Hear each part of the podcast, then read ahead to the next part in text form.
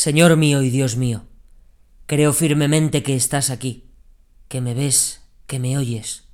Te adoro con profunda reverencia. Te pido perdón de mis pecados y gracia para hacer con fruto este rato de oración.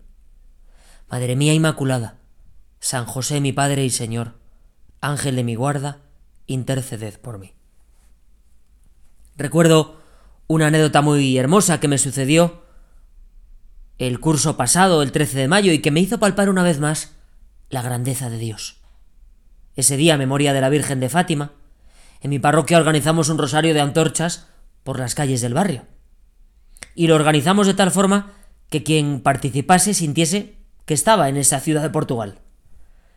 Vinieron bastantes personas que se emocionaron. Muchos salieron a sus balcones a contemplar esa muestra de cariño por la Madre de Dios, que es Madre nuestra. En un momento de la procesión, cuando estábamos en un parque grande de la zona, vimos a unos chavales que deberían tener 16, 17 años, sentados en un banco, haciéndose bromas entre ellos, riéndose unos de otros, un poco en tono de burla. Lo propio de la edad, sin mucha malicia. Se dieron cuenta de la comitiva que se acercaba a ellos. Una virgen portada por cuatro personas y detrás una muchedumbre de gentes con velas encendidas y escuchándose por un altavoz portátil el rezo de los misterios, seguro que les pareció una escena muy rara, como sacada de una película de comedia o incluso de miedo. Sonrieron un poco en tono de burla. No les oí lo que decían, pero comentaban entre ellos. No es difícil imaginar que estarían diciendo qué gente más especial, vaya personas más extrañas que vienen, Tenía que estar por ahí en las terrazas tomando refrescos, paseando, haciendo deporte, pero mira que está rezando. No les dará vergüenza. Menudo espectáculo está montando. Reconozco que me venía al corazón cierta pena y tristeza por ver a unos chavales que parecían majos, pero un poco perdidos, sin rumbo, desconectados de lo sobrenatural, con una vida plana y pegada a la tierra, pensando en el que dirán, hablando quizá de banalidades. Me vi reflejado en ellos cuando quizá mi vida espiritual era más raquítica hace años, y te di gracias por dentro, Jesús. Gracias por haberme rescatado, por haberme arrastrado a tu amor. Uno de los que vino a la procesión, con muy pocos respetos humanos, ni corto ni perezoso, fue directo hacia ellos. Reconozco que pensé a ver la que se va a montar ahora. ¿Qué les irá a decir? Lo mejor es ignorar sus burlas y seguir a lo nuestro. Pero qué poca fe la mía. Les dijo ¿Por qué no nos ayudáis a llevar la Virgen? Se miraron entre ellos, sonrientes, y se hizo el silencio. Y como si fuese una especie de desafío dijeron, vale, vale, la llevamos. Me entró una felicidad. La tristeza mía se convirtió de repente en alegría. Estábamos un poco tristes viendo cómo esos chicos vivían un poco mm, de cara a la galería, pero verles rezar el misterio del rosario entre risa y risa, ¿qué más da? Pero verles cómo poco a poco iban tomándoselo en serio y dándose cuenta de que eso era algo importante, me pareció un gesto tan bello y tan conmovedor, tan divino. Lo que podía haber sido un momento de tensión, de gritos, de enfado, gracias a esa alma tan sobrenatural que se les acercó sin prejuicios, fue un momento de encuentro entre tu madre Jesús y sus vidas quizá vacías. Cuando ya les tocó el relevo, antes de irse, dijo uno de ellos, esto mi madre no se lo va a creer, se pondrá orgullosísima.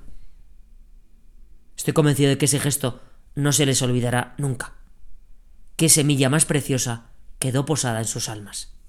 Es que la Virgen María, como las buenas madres, es punto de unión. Aglutina incluso a los que están más alejados, a los que han dado la espalda a la fe, a los que no quieren saber nada de la Iglesia. Como buena madre, une.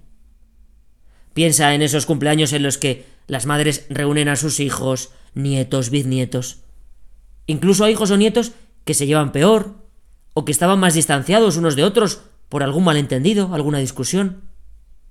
Las madres tienen esa capacidad de romper todas las barreras para que reine la unidad. Me llamó la atención cuando pasé hace años varias semanas en Lourdes, ver cómo por esa gruta pasaban miles de personas para tocar, besar, venerar el sitio donde se apareció nuestra madre, a Santa Bernardita. Muchas de ellas no eran creyentes, o llevaban muchos años sin práctica religiosa, o tenían una vida un poco desordenada, pero María suponía para ellas un punto fuerte de unión que reúne a los hijos dispersos. Jesús, que cuidemos a tu madre, que nos llenemos de su presencia, de su cariño, de su protección continua, y que aprendamos de ella. Quizá una de las cosas que más podemos aprender de María es la limpieza. En un momento histórico en el que la suciedad está tan extendida. Muchas personas, cuando se acercan al sacramento de la confesión, abren su alma de una forma un poco peculiar. Padre, yo no tengo pecados. Llevo una vida muy normal, solo me equivoco y siempre sin querer, porque no quiero hacer mal a nadie, no me gusta dañar a la gente. Siempre que me ocurre esto, les hablo de que solo hay una criatura toda pura, toda limpia, toda agraciada, y es María nuestra Madre. Los demás fallamos a todas horas, como una escopeta de feria. Por eso, si no encontramos pecados en nuestra alma, si no hallamos miles de motivos para arrepentirnos, si no somos conscientes de nuestras infidelidades a la gracia de Dios, no es porque no nos equivoquemos y seamos muy santos, sino porque quizá hemos perdido la sensibilidad de los enamorados. Sensibilidad de aquel que aunque se equivoque desea que su amor no tenga mancha, no tenga oscuridad, no tenga tiniebla. Todos deseamos un amor puro, un amor hermoso. Por eso me encanta mirar a tu Madre Jesús, que es la mía, a esa Madre del amor hermoso. Y al contemplarla me dan ganas de imitarla, de ser como ella. Recibo fuerzas, tengo consuelo, me salen piropos. Enséñame Jesús a mirar a María y purificar mi amor, a purificar mi vida. Dios tuvo en cuenta todas las circunstancias que rodearon el nacimiento del Mesías, tu nacimiento Jesús, el momento de la historia, hace dos mil y pico años, el lugar, en Belén de Judá, una humilde aldea, las condiciones materiales, un establo donde habitaban los animales, las almas a las que primero se iba a anunciar la noticia, los pastores, los magos, las dificultades que podían aparecer, el enfado de Herodes, que quería matar al bebé. Todo lo tuvo en cuenta Dios, pero antes que todo eso, preparó una madre que trajera al mundo a su hijo. Y no la eligió por casualidad. Preparó a María. La adornó con todas las gracias. Nunca ansatis, que diría San Bernardo, nunca la piropearemos lo suficiente. Qué cerca está de Dios, qué amada es, de cuántas bendiciones es depositaria. Pero sus privilegios tienen un motivo. Iba a ser la madre del Mesías. Inmaculada, porque iba a ser la madre de Jesús. Virgen antes, durante y después del parto, por madre de Jesús. Asunta a los cielos en cuerpo y alma, y coronada como reina y señora de todo lo creado, porque aceptó, consintió, amó ser la madre del Redentor. María no quiso seguir sus planes, montarse su vida, construir su propio camino, sino que su sueño, hecho realidad, fue abandonarse a la voluntad de Dios. Cuánto abandono el suyo y cuánta rebeldía la mía. María nos muestra que el cumplimiento de la voluntad de Dios y no otra cosa es lo que nos hace importantes en la historia de la salvación. Ella eligió lo que Dios quiso para ella, deseó lo que Dios deseaba, amó su misión. Pienso en tantas ocasiones en las que me rebelo, me quejo, me entristezco, me desanimo, porque las circunstancias que me rodean no son las que yo esperaba o soñaba. Jesús, ayúdame a sentirme empujado, con juventud de alma, con ilusión de enamorado, hacia aquella misión que me has encomendado y que si no hago, quedará sin hacer. Todo en María es limpio, todo en María es santo, todo en María es claro, es diáfano. Ojalá queramos bien a María. Que nuestro amor por ella no sea una devoción particular entre otras, una devoción infantil, algunas Ave Marías a toda pastilla y ya está. Ella no es una talla, una figura, una simple imagen. Ella es una madre de carne y hueso. Una madre completamente limpia, santa, hermosa, atractiva. Una madre que quiere que le tratemos, que nos acordemos de ella, que le miremos, que le lancemos piropos, que le mandemos besos, que nos metamos en su regazo.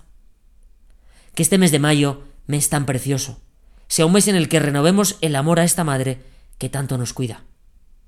Aunque a veces le haya dado la espalda, le haya tratado con indiferencia o no le haya cuidado, una madre no se cansa de esperar. Me espera María y te espera a ti también. Vayamos corriendo hacia ella. Me hace mucha gracia cuando alguna persona que conoce a mi madre y pasa tiempo conmigo me dice, este gesto igual que ella. Esta sonrisa es la suya. Esa forma de reaccionar tan alegre como ella hace. Esa capacidad de entrega y de servicio igualita que la suya.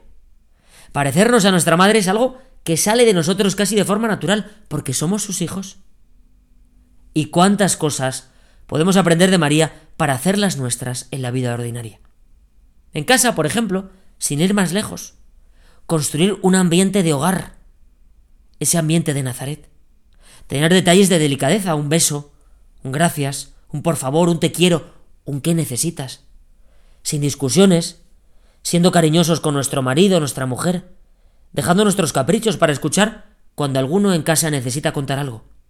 Preguntar e interesarnos por la vida de los otros en vez de estar con la televisión o el móvil. Meter la oración en la vida cotidiana del hogar para que haya presencia de Dios, bendiciendo la mesa, rezando algo juntos antes de acostarnos, tener en este mes alguna imagen de María a la que le ponemos unas flores frescas para manifestarle nuestro cariño y agradecimiento, que renovemos nuestro cariño a María, que hagamos cosas nuevas, que no sea un mes de mayo más. Ayúdame Jesús a gozar de esa alegría que llena el corazón, que lo aleja de las cosas materiales, de lo mundano, de lo que lo esclaviza. Dame una alegría apostólica, que quiero renovar precisamente en este mes de mayo en el que se hacen tantas romerías a María y que tantos corazones transforman. El prelado del Opus Dei, don Fernando Cáriz, comentaba hace unos años. Comienza el mes de mayo, y es costumbre en muchos lugares intensificar el trato filial con la Santísima Virgen.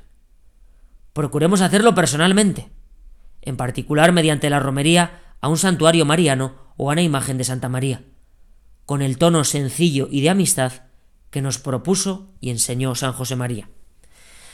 Ahí, en esos planes tan marianos y tan apostólicos, uno experimenta la alegría del que goza, viendo cómo los otros empiezan a saber sobre ti, Jesús.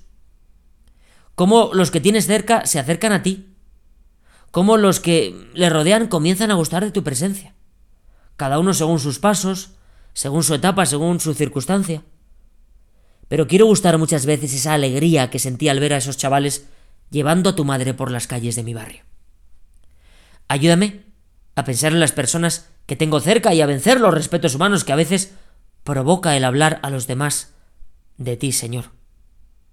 Ojalá pensemos en tantas almas a las que podemos ofrecer ese plan tan sencillo de la romería. Ojalá hagamos muchas romerías en mayo.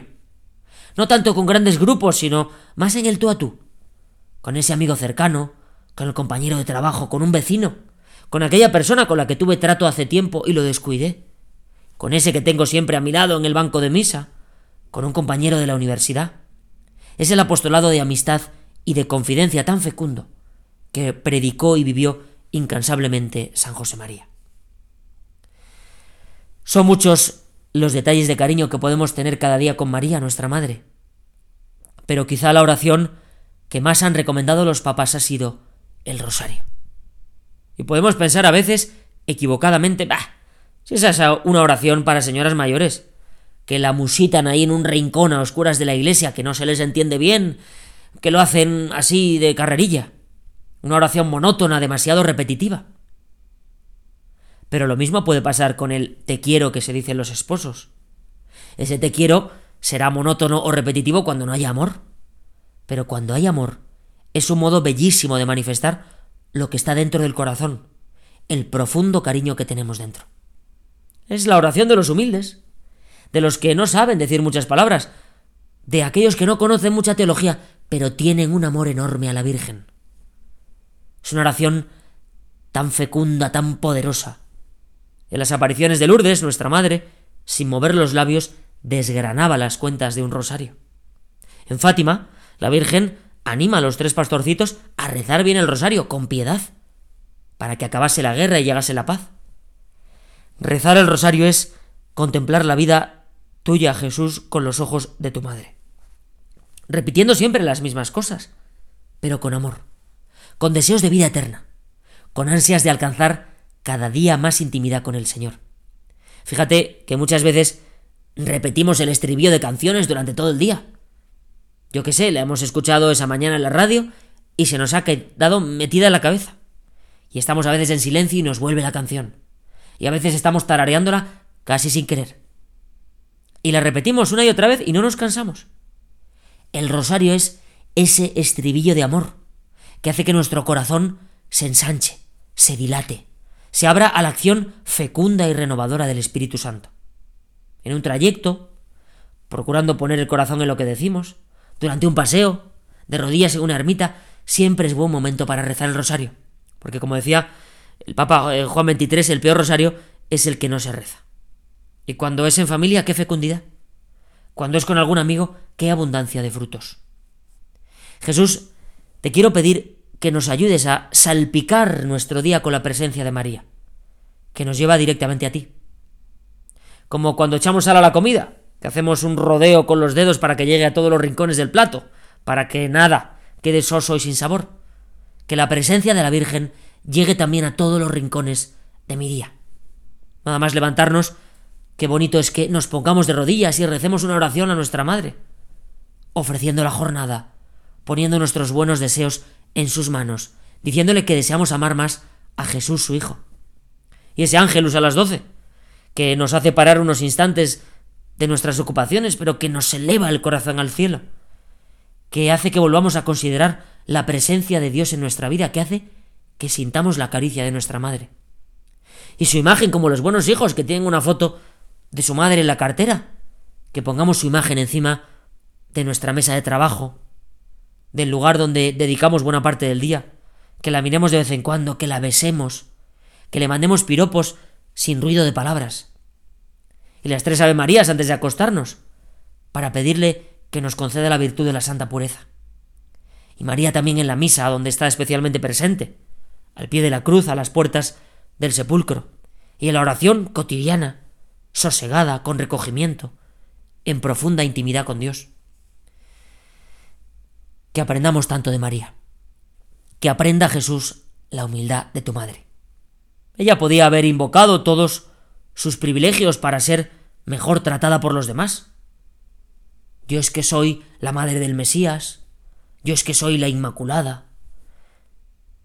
Pero supo ocupar su lugar, supo asumir su misión, colocarse discretamente en el puesto que le había sido asignado. Y yo tantas veces me quiero salir de ese puesto que me has asignado en la historia.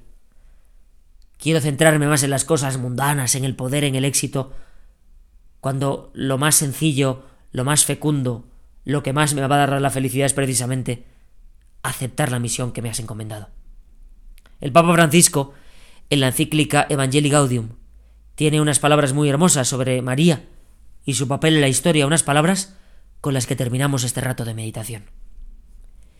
María es la que sabe transformar una cueva de animales en la casa de Jesús, con unos pobres pañales y una montaña de ternura.